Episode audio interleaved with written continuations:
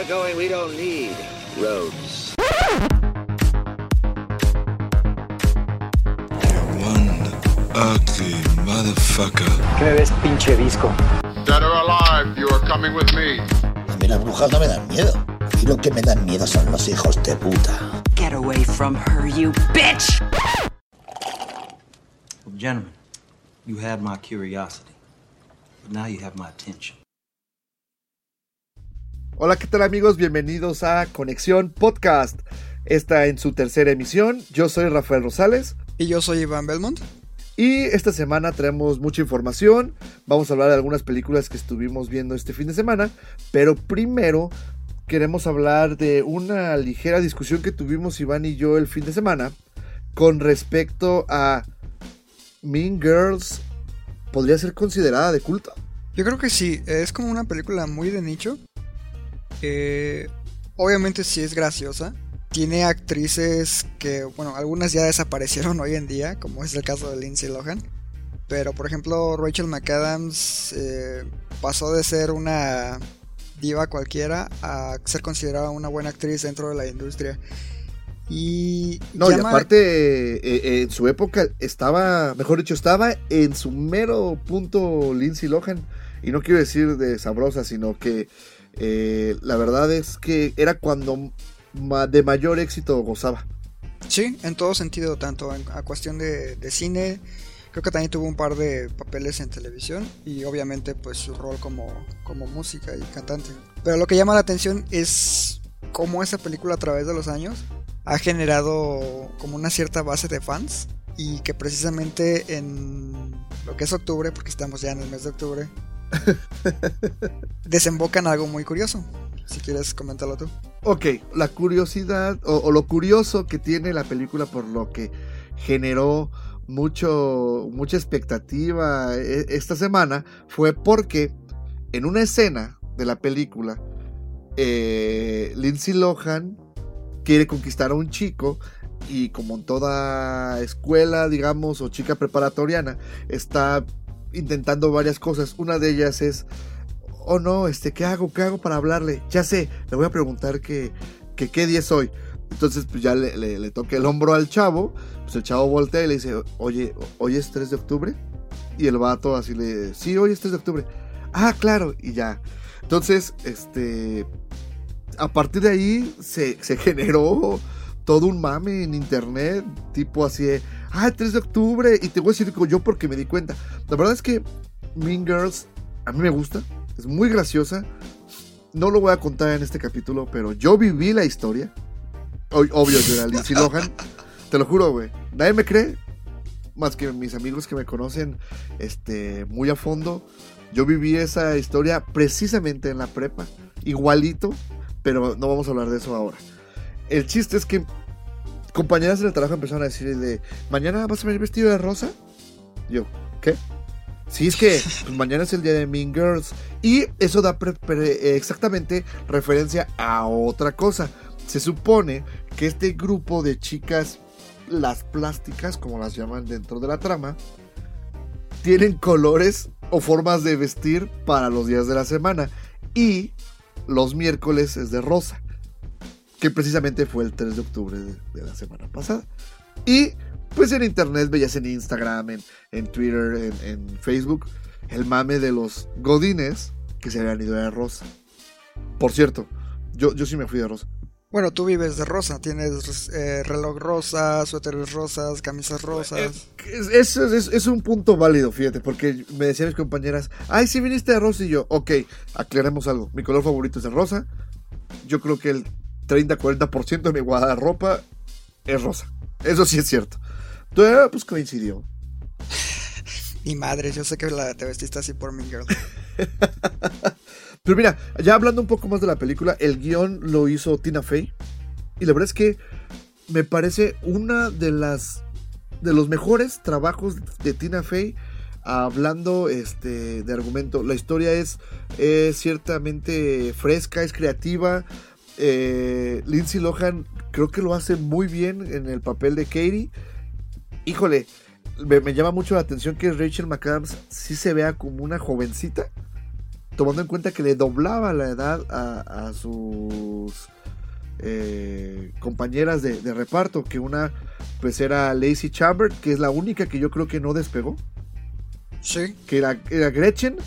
La he visto en algunas series por ahí. La recuerdo en esa horrible película que lanzó al estrellato a Chris Evans, que era. No es otra película americana. Guácala, güey. sí, ya sé, güey. Y eh, Amanda Seyfried, que, pues como todo el mundo sabe, pues empezó a salir en Mamma Mía. Después en una peliculilla tres pesos con el Justin Timberlake. También salen los miserables, ¿no? Ah, salen los miserables, correcto. Ella es la hija de Jumble Chan. De- el personaje de Hugh Jackman, ¿no? Sí, Hugh Jackman es Jumble Jan. Y como te decía, la verdad es que. eh, ¿Tú la viste en cine? No, la verdad no. Yo cuando la vi, la vi en algún canal como TV Azteca, alguna mamada así. Sí, yo, yo tampoco, la verdad, la vi en, en- en cine. Y en serio, toda la semana, y lo discutimos un rato el fin de semana, eh, me sorprende muchísimo el nivel de hype que ha alcanzado a, a llevarla a, a un nivel de culto, en serio. Y mira, neta que yo no quería decirte, pero en, en- en mi oficina, ya te lo había comentado, hay, mucho mogul y es muy difícil encontrar gente que le guste cine. Y casualmente el grupito con el que me junto, el nombre de nuestro grupo de WhatsApp es eh, Mean Girls. en serio. Eh, Obviously, yo soy Lindsay Lohan. So Fetch. So fetch. Pero bueno, eh, eso fue esta semana. ¿Y eh, la viste, por cierto? Yo no. Honestamente, no. Tiene años que no la veo. De hecho, creo que lo que más recuerdo es que Lizzie Kaplan, que es una de las amigas originales de Lindsay antes de que se pase las plásticas, Janice, ajá. eh, tiene una serie muy interesante que se llama Masters of Sex. Claro, claro, claro, con Charlie Sheen. No, ¿cómo se llama? Michael Sheen. Michael Sheen. Sí. Todos esos vatos me, me confunden siempre. Pero sí, sí, sí es buena la serie. Sí he visto algunos capítulos. Sí, está muy padre. Y la recuerdo mucho porque sale en esa mamada. Es correcto. Y bueno, ya hablando un poco sobre lo que vimos esta semana, fíjate que yo vi School of Rock. Es La una de... de- mis películas, sí, la, la, la película de, de Jack, Jack Black. Black. Y fíjate que me sorprende, yo no me había fijado, para mí era pues una película de Jack Black con algún director tres pesos que seguramente eh, dirigió en el futuro a Adam Sandler o algo así. Pero, ¿tú sabías que es de Richard Linklater? Sí, sí sabía. Y creo que precisamente a partir de ahí es que me di cuenta que la película tiene una profundidad muy interesante. De hecho, se supone que es uno de los musicales más exitosos de la historia en Estados Unidos. La verdad es que sí, la historia es muy simple. La verdad es que no, no, no, no tiene grandes pretensiones. Todo ahí es la actuación de Jack Black y su química e interacción con los niños. Que la verdad creo que lo logran muy bien. Los niños a leguas eh, se nota que son unos virtuosos en cada uno de los instrumentos que tocan. La verdad es que yo intenté tocar la guitarra y no llegué. Yo creo que ni agarrar la guitarra como el chico este que se llama Zack, que la verdad este, lo, lo hace muy bien. Y eh, es una película que a mí me gusta mucho, la considero dentro de mis favoritas. Y es interesante porque mi hermano, que también le gusta mucho la música, y yo nos sentamos a, a hablar mucho de la película, porque precisamente es una excelente lección de rock. Sí, sin Si, duda. si te, si te sientas, poco a poco Jack Black te va llevando por eras, te va explicando con frases, o sea, ni siquiera con teoría, sino con frases, qué es y cómo funciona el punk rock. Este, te habla de, de gente de- del rock que pues ahorita ya son considerados, pero clasicazos. O sea, la secuencia de Led Zeppelin de Immigrant Song, la verdad Está es que... padre, güey, la camioneta, Sí, exacto. O cuando pone Stevie Nicks en, en, En en el el bar, y empieza a bailar con la, con la directora. eh, cuando les empieza a enseñar a, a- les empieza a, a- a enseñar a tocar según o a armarles la, cómo tocan el Smoke on the Water tun, tun, tun. Sí, está padre. Y- o, o tocan ACDC. Entonces, la verdad es que está bien padre. Y hay una escena que me gusta mucho. Y siempre que la estoy viendo lo- la detengo. En la que les está dando teoría y apreciación del rock. Y en el escritor, en el pizarrón tiene escritos a todas las influencias de, Jimi Hendrix, Ex Pistols, Metallica, eh, The Doors, y la verdad es que pasa por, por, muchas eras y eso le da un gran eh, eh, contenido a, la película. Se ve que hicieron muy bien su, su investigación previa y, funciona. Y, en inglés tiene muchos gags que funcionan, que, cuando, que los pierde si la ves doblada. Sí, el, el doblaje siempre tiene esa característica que hay muchas hay muchos chistes que se ubican muy bien en el país de origen, sea llámese Estados Unidos, llámese México, que cuando ya la ves doblada se pierde la, la el tono, pues. Ajá, exacto. E, exacto. Y, y, realmente eso fue lo único que vi en televisión esta semana. Fui al cine, sí, sí fui al cine, como, como es tarea cada fin de semana, pero no vi nada más en, televisión. Ok. Yo en, yo en televisión, como te comentaba hace unos días, vi algunos clásicos. Entre ellos, pues, me gustaría mencionar a Historia Americana X, que es una favorita personal. Y... Justo platicaba con mi hermano de esa película ayer. Ese güey tiene problemas. Fue un niño con déficit de atención. pero, el güey estaba diciendo que no me acuerdo de qué película estábamos hablando, que dice que hay, secuencias que siempre le han causado o perturbado, digamos. Y precisamente una de ellas es la de cuando Edward Norton, super spoiler. Eh, ya, no es spoiler, güey, se estrenó en el, 98, no mames. Bueno, le dice al güey este que, se mete a robar a su casa que ponga su boca y los dientes en el pavimento. No mames. Se ve bien cabrona esa escena, güey, como... No sé cómo hicieron el sonido, pero se escucha el clic. Sí. Ah, no, no, no. Sí, a mí esa escena me pone la piel chinita todavía. Pero ¿sabes qué escena a mí todavía me causa más impacto? Y no es eh, referente a lo que hace o lo que le pasa durante la que está en prisión. Pero a mí la escena con la que me atrapa es cuando la familia se desintegra durante una comida. Eh, no sé si recuerdas que en nuestras clases de, de cine, nuestro maestro de guion mencionaba que cuando quieras destruir a una familia, se hace en el comedor. Cada vez que, ocurre una escena así, recuerdo mucho esa frase.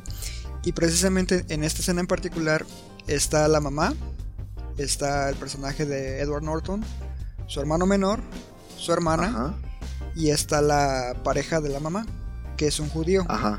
Entonces empiezan a hablar así como de Martin Luther King y un chingo de cosas, temas racistas, etc. Y este Edward Norton empieza a sacar su, su supremacía blanca, güey, así todo como bien intenso que sobre todo tiene que ver mucho también con el, pues yo creo que ñoño lema de ni de religión ni de política se habla en, la mesa a la hora de comer. Sí, pero es como te decía, toda esa escena y la actuación en específico de Edward Norton está súper intensa. Incluso, no sé, cuando la estuve viendo que fue el sábado, creo, me puso la piel chinita con, con todo ese contenido. Yo ya tiene un rato que la vi, pero fíjate que, que si es un ¿no? este, definitivamente Edward Norton para mí es uno de los actores que, mejor lo hacen y, en ese momento, este, como que todavía no daba ese salto a ser actor de culto, digamos. No de pero la verdad es que estrella como tal, ¿no? Pues sí, todavía estaba empezando, pero en esas actuaciones es cuando yo dije, no, este güey... Es un peso pesado. Sí, sí le sabe, claro. Y, fíjate que para todos los movie hunters, esa película la puedes encontrar en Botadero a un precio súper accesible. esa como la viste como en 20, 10 pesos. Yo la compré, si no mal recuerdo, como en 49. De todas maneras es un precio muy bueno. Y lo vale, sin duda. Sí, definitivamente. Un domingo en el que no hay buena programación en tele y no, por ejemplo, por ahora que ha estado lloviendo y no puedes salir a lo mejor al cine, Historia Americana X es un película, ¿no? Todo un drama, sí, sí, sí. ¿Qué otra cosa viste? Eh, bueno, ya ves que te pregunté el otro día por WhatsApp si habías visto una que se llama Bajo la Arena. Sí, eh, sí, sí, sí. Una, ¿e-, ¿Es alemana?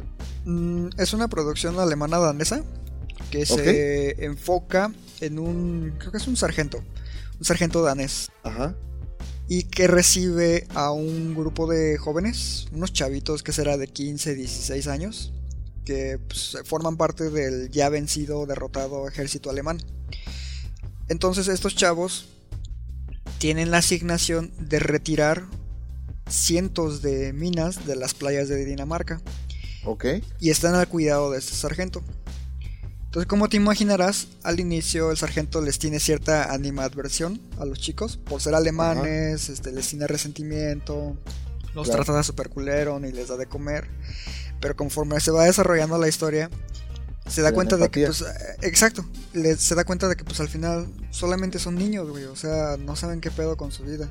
Se vieron envueltos en una situación ajena a ellos y los empieza a tratar con respeto. Pero conforme avanza la historia, pues empiezan a pasar algunos accidentes, este, y cosas así súper gruesas. La película está muy, muy, muy padre. Yo la vi en cine y cada vez que sale en televisión y tengo la oportunidad de verla, la veo. O sea, a ese grado me gusta. Yo, yo la recuerdo, pero nada más en, en avances. Sí quería verla, pero bueno, ese día se extendió todo el día y pues ya no tuve oportunidad en la semana de, de ir a verla. ¿Qué más viste? Eh, otra cosa que vi y me arrepiento de haberlo hecho es eh, Feliz Día de tu Muerte. Guacala, ¿qué es eso, güey? Es una especie de mezcla entre película de, de corte slasher con El Día de la Marmota. Ok. este Bill Murray. Es una chica que en su cumpleaños termina en una fiesta asesinada. Y justo cuando la asesinan, despierta al inicio de ese día. Entonces se, se va repitiendo el ciclo, ¿no? De cada vez que, la asesinan, vive el mismo día. Entonces trata de descubrir como quién es el asesino, por qué la, la quiere matar, etc. Y navega como entre la comedia, eh, la exploración de la adolescencia, cosas así. La verdad está muy fumada, está muy mamona. No la recomiendo. Si la ven, pues ahora sí que evítenla. Bueno, no soy interesante. La verdad es que no, no, No, me emocionaste, güey. No, no quiero ni buscarla. No, la neta no lo es. La dejé porque pues tenía insomnio y no había otra cosa que ver. Ok, y bueno, como cada viernes, yo me dirigí a mi complejo de películas favorito y vi dos películas. Una tú la viste y la otra no. Entonces vamos a hablar de primero de la que no viste, ¿Ok? que es Papillion. Que es un remake, tengo entendido, ¿no? Es correcto, es, es un remake que eh, se hizo en 1975. Y esta película fue protagonizada por Steve McQueen en aquella época y por Dustin Hoffman cuando era un chamaquillo. ¿Sale?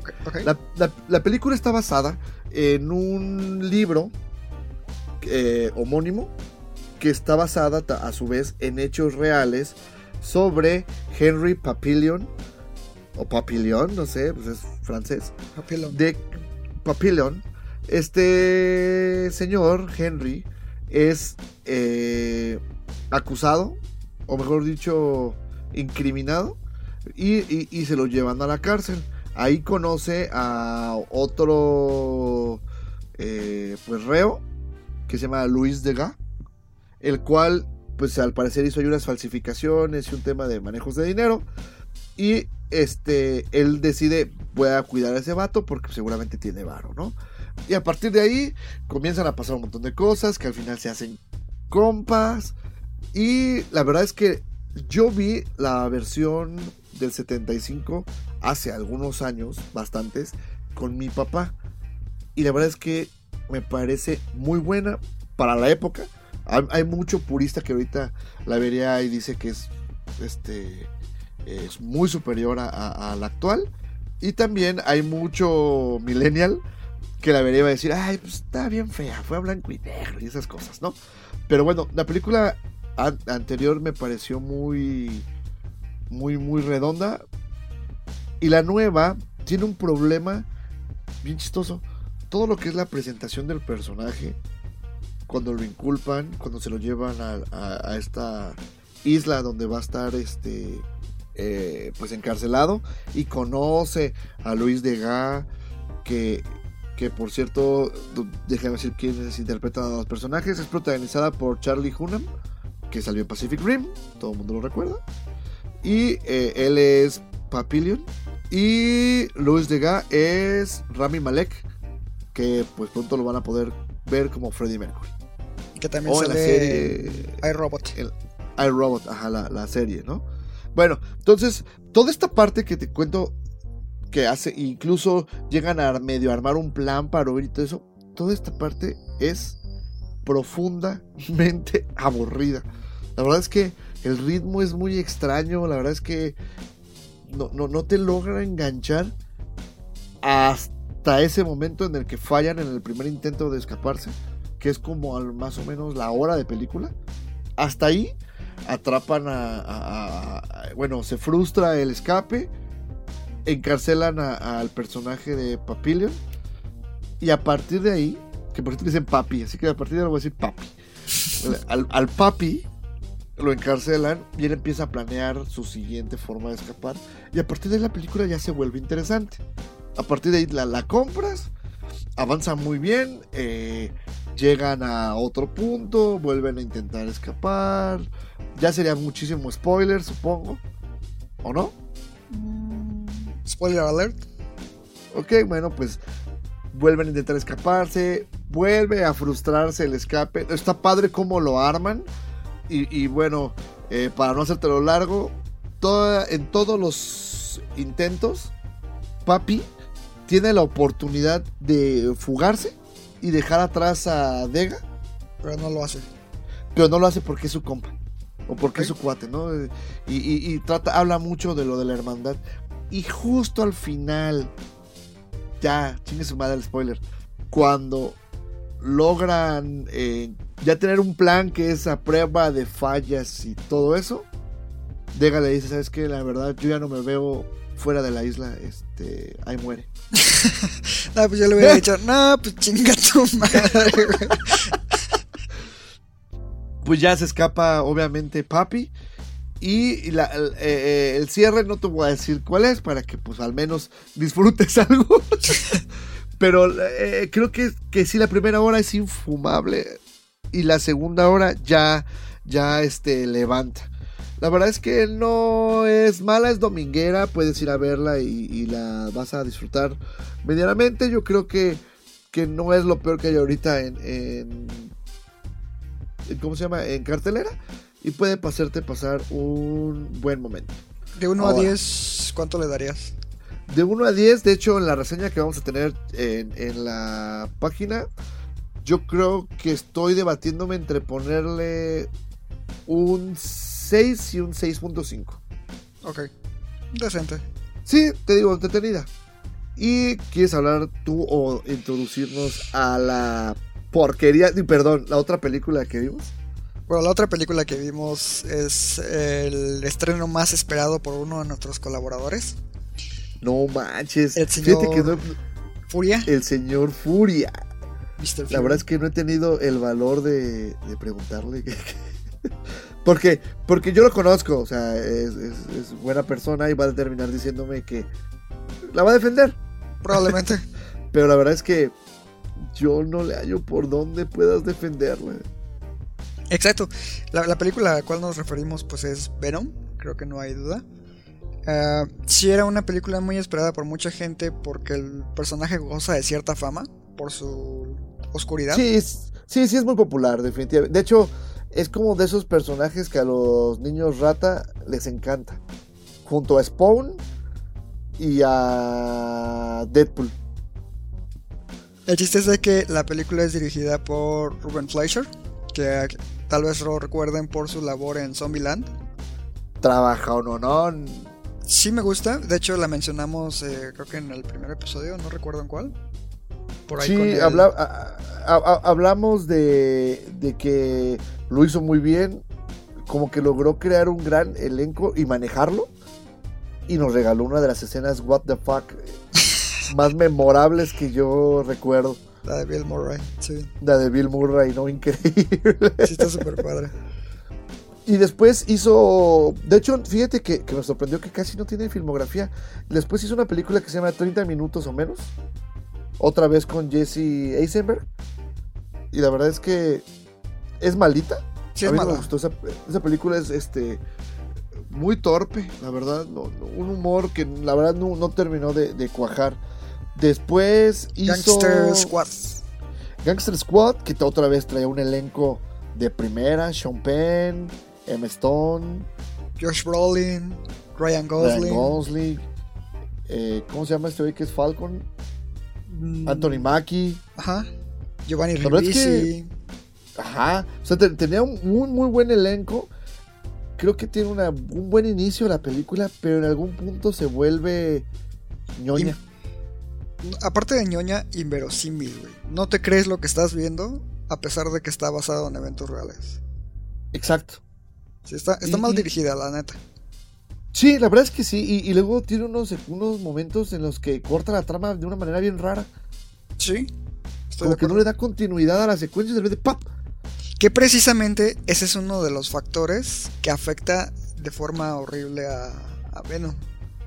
Sí, tienes razón. Y, pero bueno, para empezar, eh, ¿de qué va? Yo creo que puede analizarse la película desde dos formas de verla distintas. Uno, tú y yo, ultra fans de los cómics, sabemos quién es Venom, de dónde salió Venom y todo lo que implica en el universo Marvel. ¿Correcto? Sí. A, a partir de ahí, la película toma muchas libertades con respecto a cómo desarrollar el personaje, porque el origen más o menos lo respeta. ¿Sale? Bueno, si lo comparamos con Spider-Man 3, sale mejor liberada esta en el origen a comparación de... Sí, no, el origen de Spider-Man 3 la verdad es que sí se aleja del original. De hecho, eso me gustó mucho. Ahorita vamos a hablar un poco más a fondo, pero me gustó mucho el inicio de esta película de Venom porque es, es fiel al, al material de origen sin tocar a Spider-Man, que obviamente es una parte muy importante del, del origen, ¿sale? Y eh, bueno, para no hacerlo tan largo, los que no la han visto, trataremos de no ser tan spoileadores porque esta sí todavía está en cartelera y va a durar un rato. Pero bueno, ¿cómo es el origen? Una sonda en el espacio está investigando cierto territorio y encuentra este material eh, extraño que en realidad pues es un ser vivo. Lo capturan y lo traen a la Tierra. Obviamente este material sale de control y hace que se estrelle el, eh, el cohete donde vienen. Y me gusta un montón la referencia que dicen el capitán Jameson. Que quienes son fanáticos del cómic, que el capitán Jameson es hijo de JJ Jameson, el director de El Clarín. O el. Bugle, Ajá, que es el periódico donde trabaja Peter Parker. Exacto. Y quienes lo. yo creo que lo- quienes son fans y lo recuerdan, sale muy bien explicado en la caricatura de los noventas de Spider-Man. Y ahí sí explican muy así, calca de la historieta de cómo fue el origen de Venom. Si quieren conocerlo, vuelvan a visitar la serie. Pero acá lo hacen muy bien, pues muy parecido. Ahora, ¿cuál es la otra forma de verlo? Ya retomando eso que te decía al principio. ¿No eres fan del cómic? ¿Sabes que Venom es un cabrón que salió en Marvel contra Capcom? que se parece a Spider-Man. y, y- y que te gusta porque es así violentón, machazo porque está acá muy bien formado. Y, y este. Y es medio malo, ¿no? ¿Y por qué lo digo?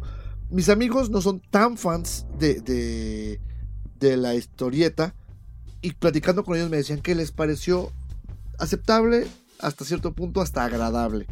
Y uno de ellos me dijo, oye, ¿pero qué no supone que la historieta es malo? Y yo, precisamente por eso no me gustó Venom, porque sí, en, en- en la película, eh, por un momento es medio malo, pero de repente el cambio a la justicia está tan de golpe que, que creo que no está bien justificado en, en- en el guion. Es que estás- no, no creo que sea problema de guion, sino me da la impresión de que es una película destrozada en edición. Porque eh, vamos, hay ciertas escenas que me da la impresión de que las cortan, como nada más para ahorrar tiempo, Ajá. y me cambian el tono por completo de la película. Y no pasa nada un más una vez, Pasan como cinco veces. Sí, sí, también lo noté. Y, y va un poco en sentido a la noticia de la semana pasada, en la que Tom Hardy hablaba que no estaba muy contento con el producto final, porque al parecer editaron, ¿cuánto? ¿40 minutos?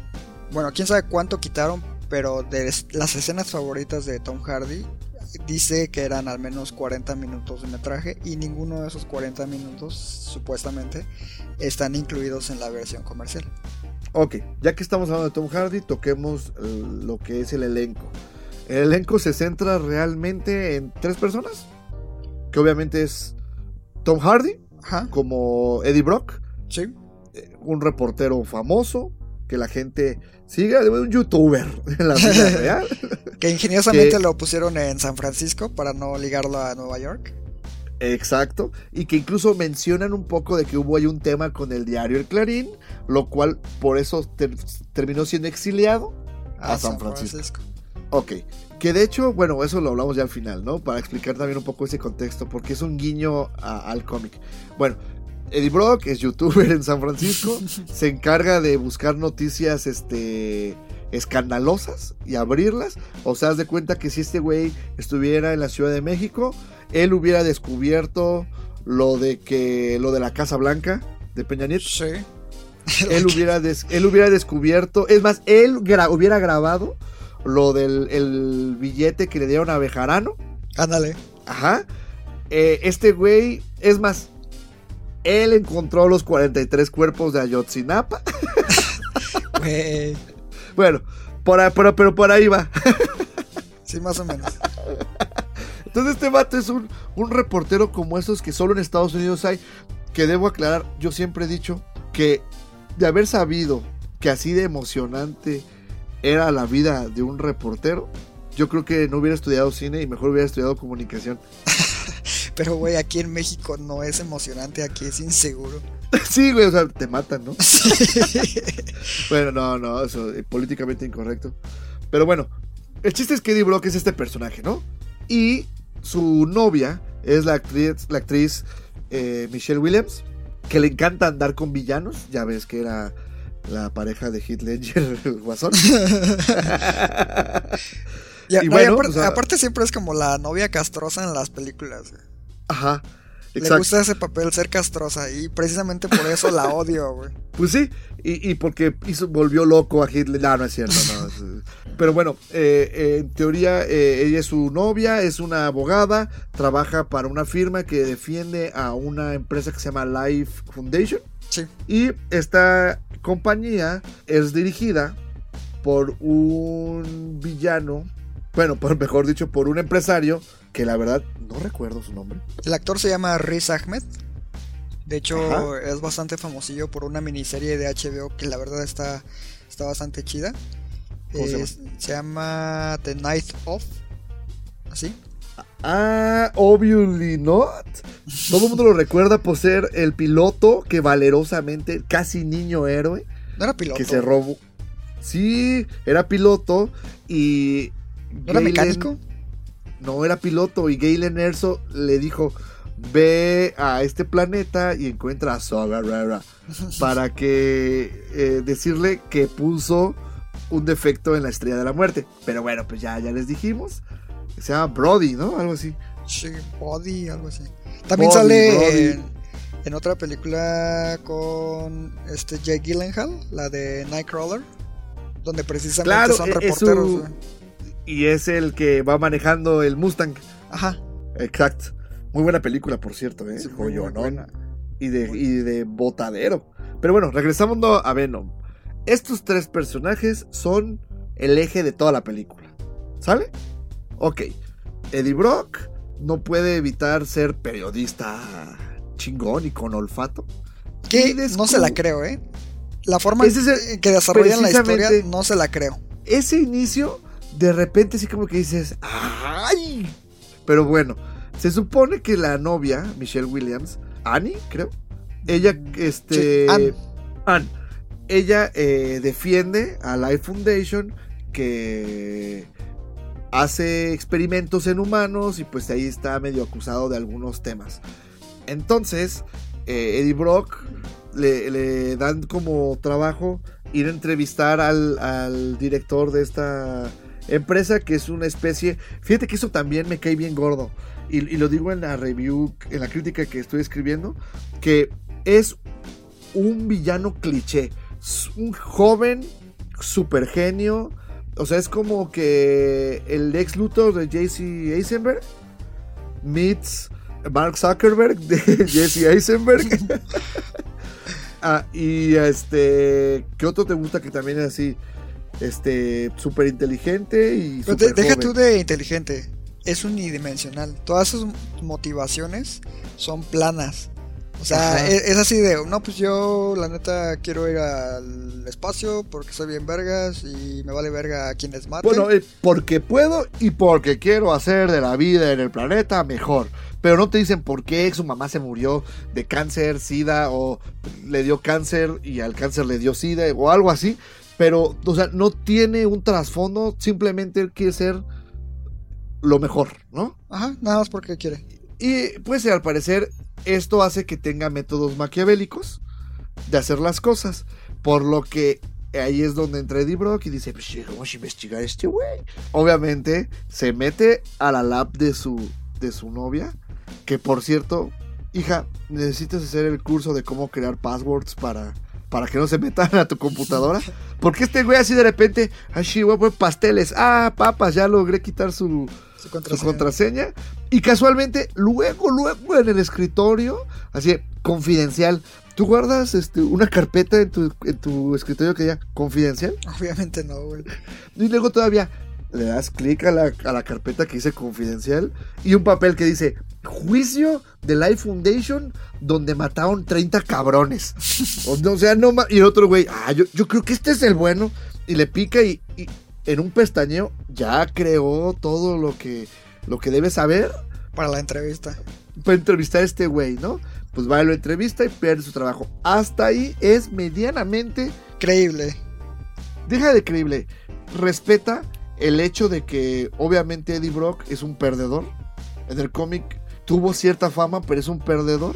¿Cómo no viste el meme de cuando recién se estrenó y que estaban sacando los comentarios negativos? Ya ves que hay una escena de Tobey Maguire como Peter Parker que Ajá. le dice al Eddie Brock de esa versión, eres basura Eddie. Y, y en el meme meten la imagen de esta película.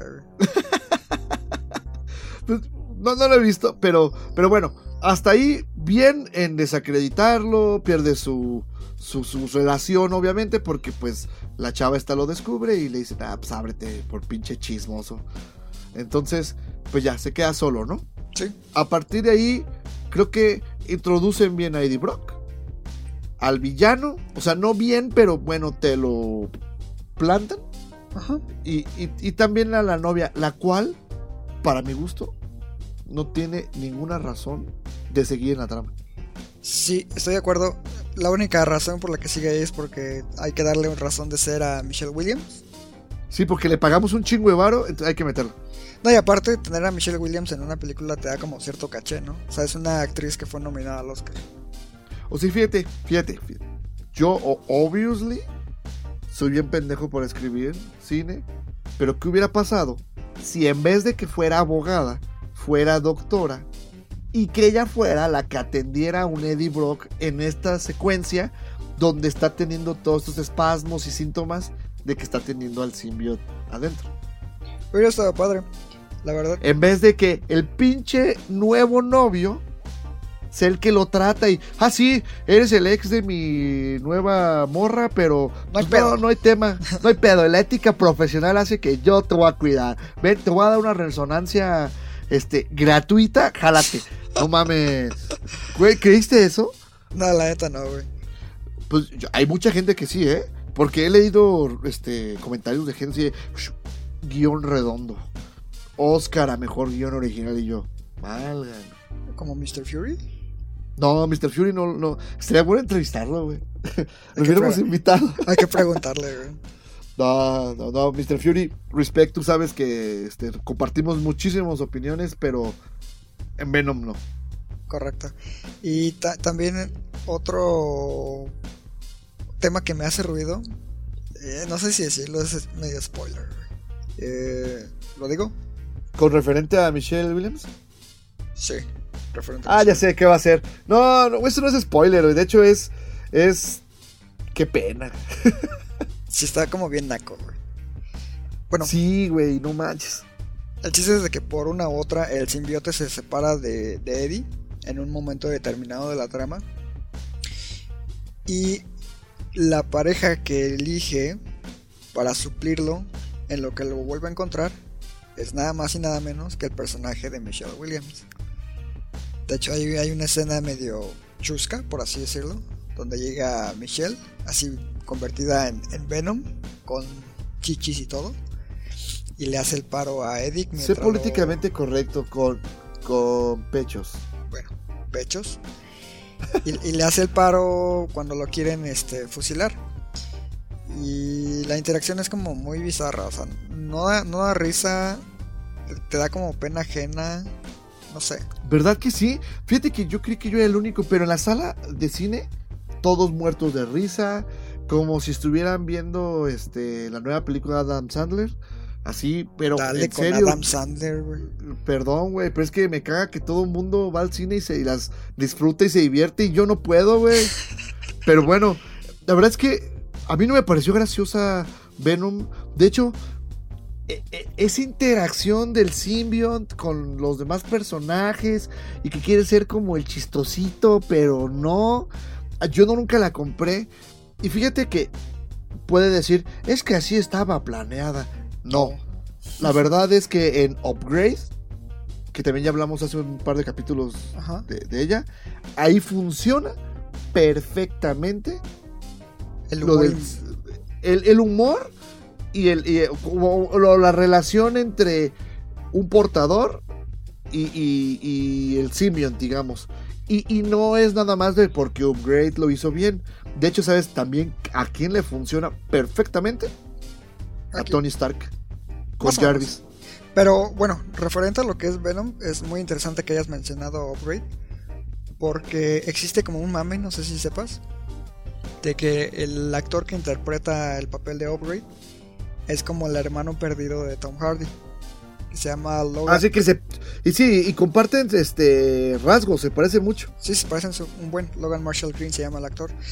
Y el chiste es de que si analizas Venom, eso de Ajá. que una fuerza dentro de él toma control sobre su cuerpo, movimientos, es súper similar a muchas secuencias que vemos en Upgrade.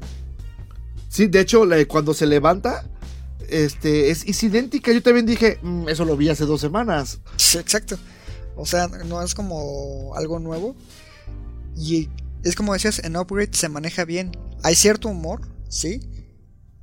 Pero es como... eh, en cuestión de tono funciona. Y no es, ¿sabes qué? Es, no está forzado. Exacto. Y en Venom todo se siente falso, güey. Aparte otro aspecto que me molestó es de que se siente como una oportunidad perdida por parte de Sony de entrar al mame de las películas de superhéroes con clasificación para adultos. Cla- o sea, tienen un personaje súper adulto. Es más, no es spoiler, es dato interesante. Tienen, yo creo, que al, uno de los villanos más violentos de todo Marvel, que es Carnage, que hablaremos de él más adelante. Y podrían haberle dado, no, no digo que lo sacaran en esto, creo que me gusta la idea de que vaya a salir en una secuela. Una posible secuela. Pero podrían ir preparando el camino para, para, o sea, hacerla os- no, no oscura, porque no estoy hablando de que le hablen a Nolan y le digan que la haga, pero sí un poco más violento, como, como Spawn. De hecho, otro dato curioso: Venom es creado Por Todd McFarlane. por Todd McFarlane, que es el mismo que hizo a Spawn. Y por eso presentan muchas similitudes en el traje de Venom, cómo saca las armas o lo, lo- lo transforma en diferentes cosas, como la capa de Spawn. Correcto. Y la razón por la cual creo a Spawn es porque Marvel se pasó de verga y le quitó los derechos de Venom. Que en un inicio, Es según pertenecían a él, pero a la mera hora resulta de, ah, te cagué. No, son No, y que aparte son una mil cosas, ¿no? Porque también el personaje es meternos mucho en historia, pero también ellos se lo robaron a un fan Sí. que mandó. el- Sí, miren, hice un dibujito de Spider-Man. Todos, ah, te quedó bien chido. Te lo compramos en 240 dólares. Va. Y pues imagínate lo que pudo haberlo vendido. Porque Venom es un icono de, de- de- de Marvel. Sí, es un icono. Y ahí, te va otro dato curioso. Antes de regresar ya a la trama y todo eso. La película Live, ¿la viste? Sí. Con este Gilligan. Con también. Gyllenhaal, Rebecca Ferguson y Ryan Reynolds. Donde precisamente una sonda en el espacio va a hacer una investigación. Encuentran un material raro que tiene vida. Lo capturan. Este es, es inteligente, escapa y empieza a matar a cada uno de los eh, Integrantes de la nave. ex correcto hasta que pues pasa algo y esta se dirige a la Tierra. ¿Sabías que según esto Sony tenía la intención de que esta fuera la precuela de Venom? De hecho, me hubiera gustado mucho. Es hecho por la misma casa productora que es Columbia Pictures y dicen que lo único que separa de que fuera es más que se llama ni se llamara Venom que se llama Symbiont fue pues una decisión directiva que al final dijeron Nel lánzala normal y, y realmente Live no es mala a mí me pareció bien entretenida este muy similar a Alien pero pero bien dominguera Sí, sí, y- y- y- y- y a los que están escuchándolo, véanlo. Vean si pueden live y después vayan a ver Venom. Y dicen que el match es este. Pues perfecto casi. De hecho, bueno, si se hubiera hecho el match, hubiera sido como un conflicto súper cabrón de tono. Porque Life es como súper violenta. A comparación Ajá. de Venom. Es correcto. Sí, sí, sí. Y como te decía, o sea, es, es una oportunidad eh, perdida. O sea, Fox ya, de- ya, ya demostró que dentro del estilo de los personajes que tiene, pues ya creó a dos películas de Deadpool. Que respeta su esencia con un tono adulto. También creó Logan, su última película con versión para adultos. Que a mí me parece... O sea, tiene sus detalles, pero me parece buena. No, es que sabes que yo creo que Fox se dio cuenta que todos los que consumimos cómics ya somos viejones y pues meterle este material no, no hace que pierda espectadores, más bien gana. Sí, sin duda. Y la verdad es que a quién engañamos. Yo cuando fui a ver Deadpool estaba llena de mocosillos, güey. También, sí. Entonces, no va a evitar que vayan a verla, ¿no? Sí, aquí en México las cadenas de cine no le prestan importancia a la edad. Sí, o sea, no hablemos de eso, es meternos en muchos problemas, creo. Pero creo que pudieron haberla hecho este, un poquito más subida de tono. Le hubieran sacado un mejor juego al, al- al personaje. Y creo que hasta la gente lo hubiera disfrutado más. Hubiera jalado más gente. Aparte, eh, Venom se siente como una película que hubiera sido, no sé, estrenada en la entre 2000 y 2005 con películas como Daredevil, la de Ben Affleck, o Ajá. no sé, los las películas de los Cuatro Fantásticos que son horribles, con Chris Evans como la antorcha humana. Ay, yo no sé. Sí es mala, no me gustó, pero no a ese nivel. Te voy a decir por qué. El guion es un desastre para mí, ¿sí? Las actuaciones tampoco me gustaron. Creo que Tom Hardy hasta hace comedia involuntaria a, a momentos y eso me da un poco de pena. Pero los efectos creo que están bien hechos. Excepto casi al final en el trence entre el villano y su simbionte y Venom y Eddie Brock. Este, por ahí te da un poco de Transformers mismo, que es esos putazos en los que no entiendes ni qué está pasando, nada más ves una bola ahí dando vueltas en la pantalla. No, aparte es en la noche, o sea, no se ve nada, güey. O sea, es oscuro el personaje y la hacen en la noche, ¿no? Genius. Pero, pero, este, fuera de eso, los efectos creo que a, a mí en lo personal sí me agradaron. Sí, a mí también. Incluso me gusta esta justificación de que Venom tiene la, obviamente la araña en el pecho, el original. Y acá le pusieron más bien como unas venas blancas. Y Sí. creo que está padre eso. Sí, respetan ciertos aspectos, es- está bien. Sí, o sea, digo, no es un desastre completo. Tampoco es Buena. O sea, por- compárala con Marvel. Que, por ejemplo, a ti que, que no eres tan fan de- del cine de Marvel, ¿crees que las películas de Marvel están un poco arriba de Venom? En cuanto a estructura narrativa, sí, por mucho.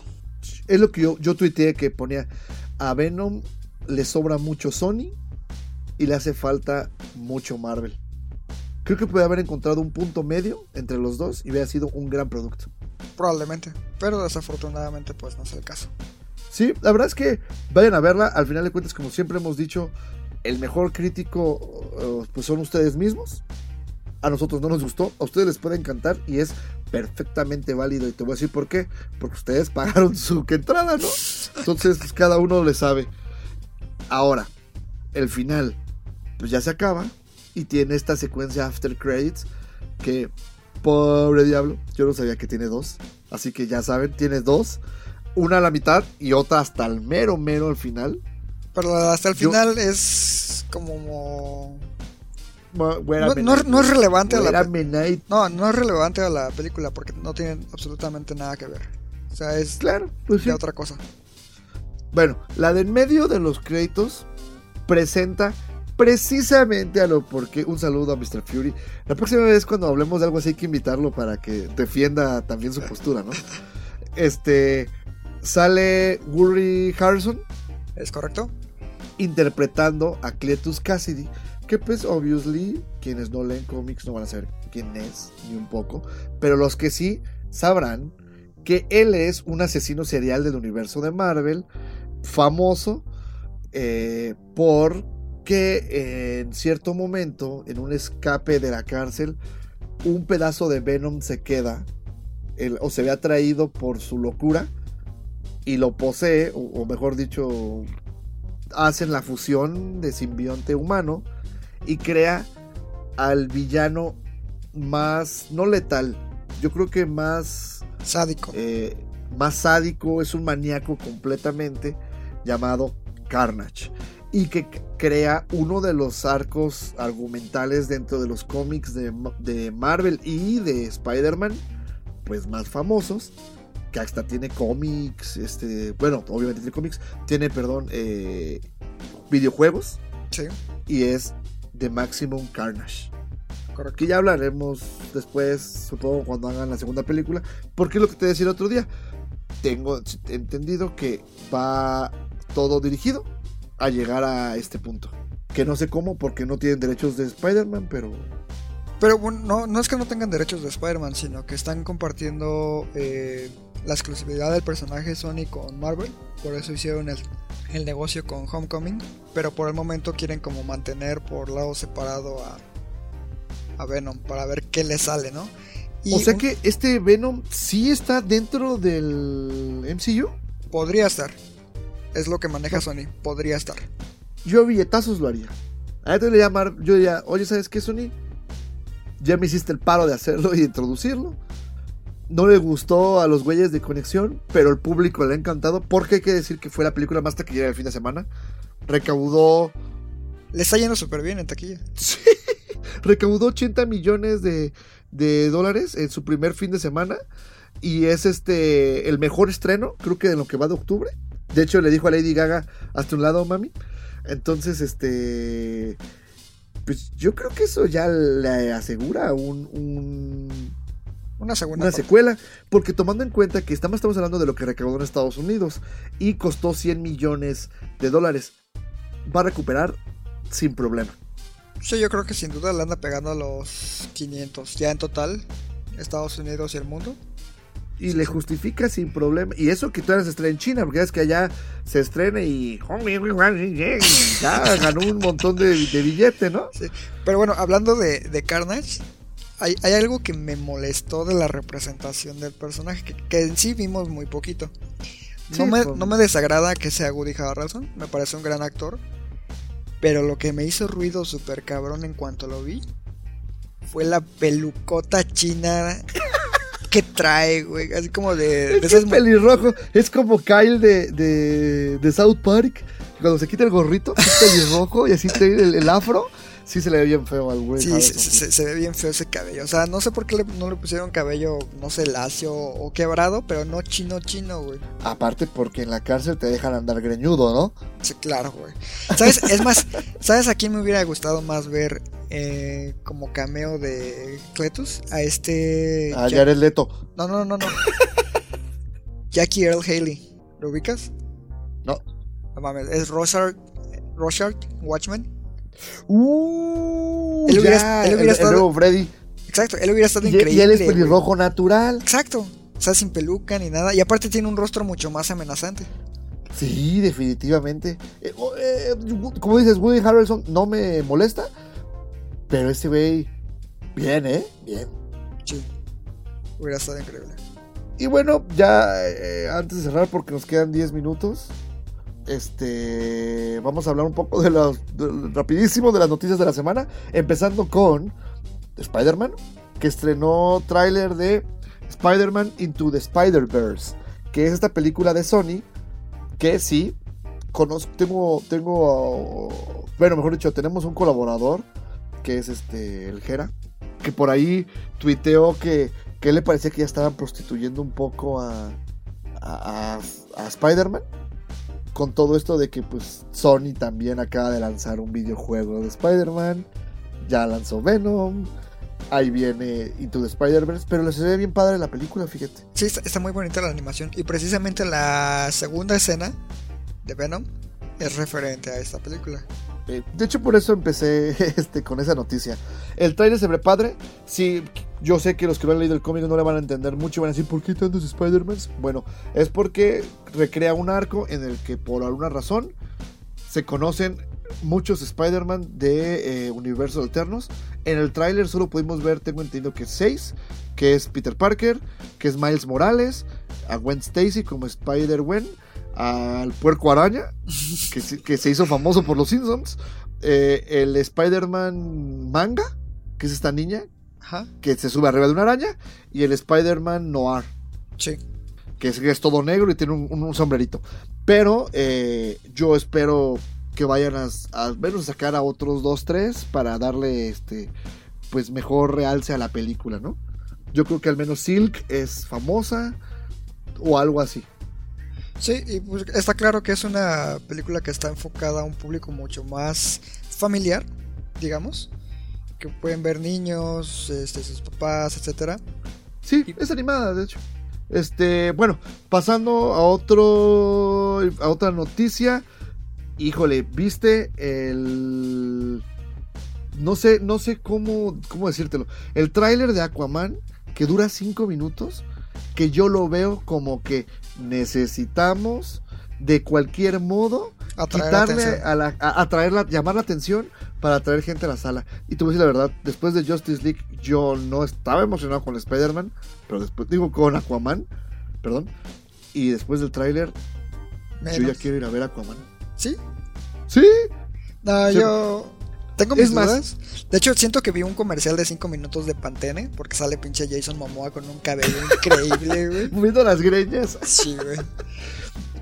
Pero fíjate que esa pues, no es spoiler porque te enseñan dos minutos de una secuencia similar a Tintín. Ah, ok, creo que ¿Sí ya es? cuál. esta parte de cuando van corriendo de, de escapando con el mapa que encuentran y todo esto, si te fijas la secuencia es muy similar. Sí, Entonces, es- este, este, creo que, que, que se va a ver bien, se ve bien, es muy similar, se ve, se ve bien y creo que, que al menos entretenida sí va a ser. Espero que sí. Y lo que me agradó fue el, el pequeño guiño que hacen al traje original.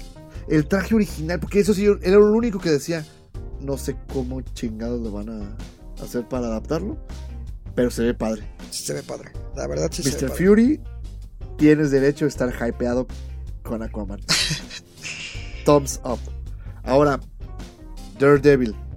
Eh, yo me arrepiento de haber visto el trailer porque básicamente todo. te cuentan todo, o sea, no se guardan absolutamente nada, güey. Sí, o sea, y que pues, es lo qué mal porque Daredevil es como que la serie insignia del, mar- del universo Marvel en Netflix y súper imbécil, así, oye, te voy a contar en un tráiler todo lo que va a pasar, quién es el villano 1, quién es el villano 2, cuál es el plot twist.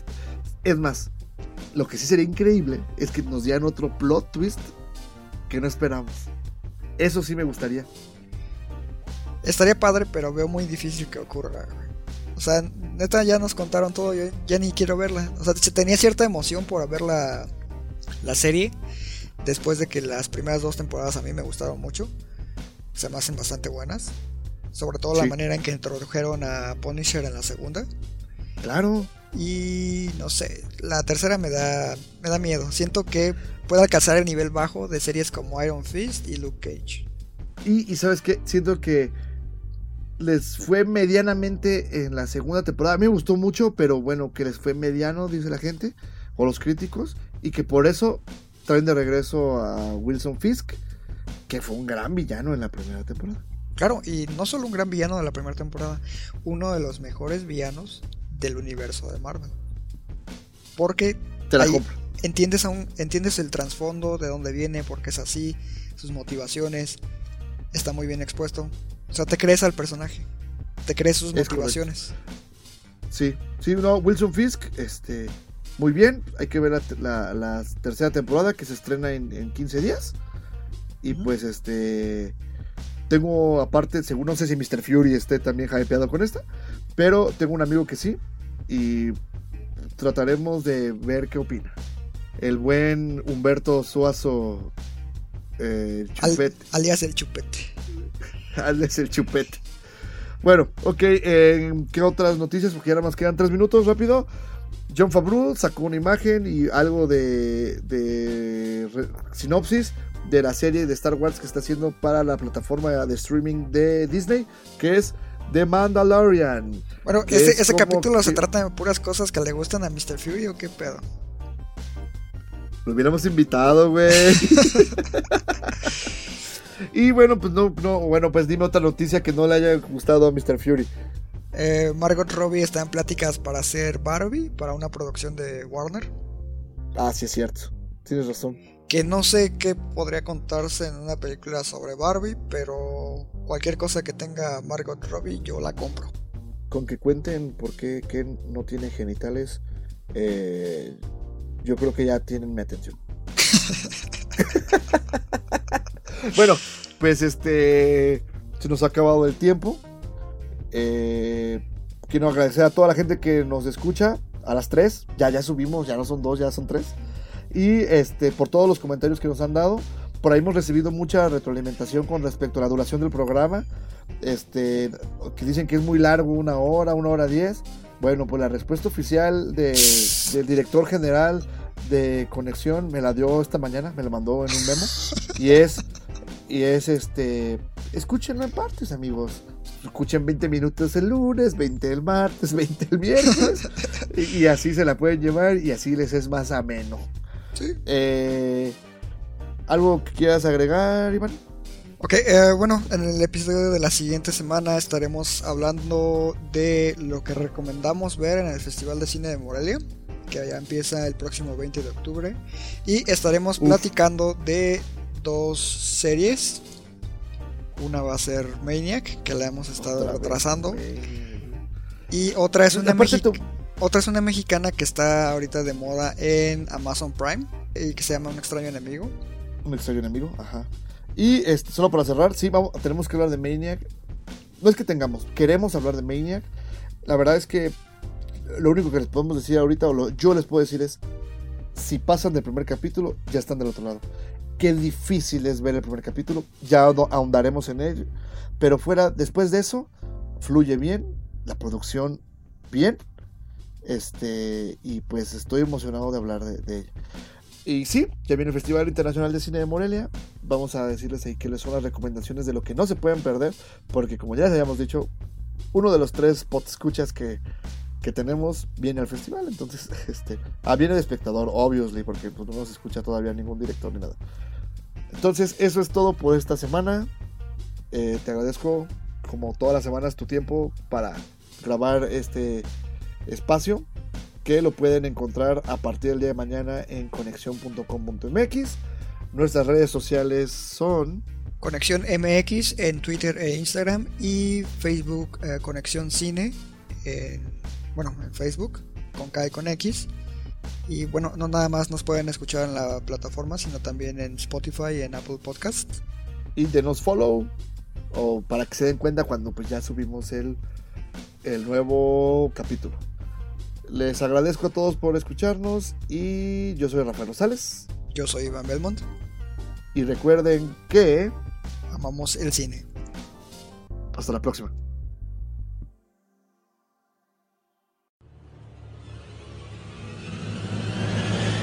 Groovy.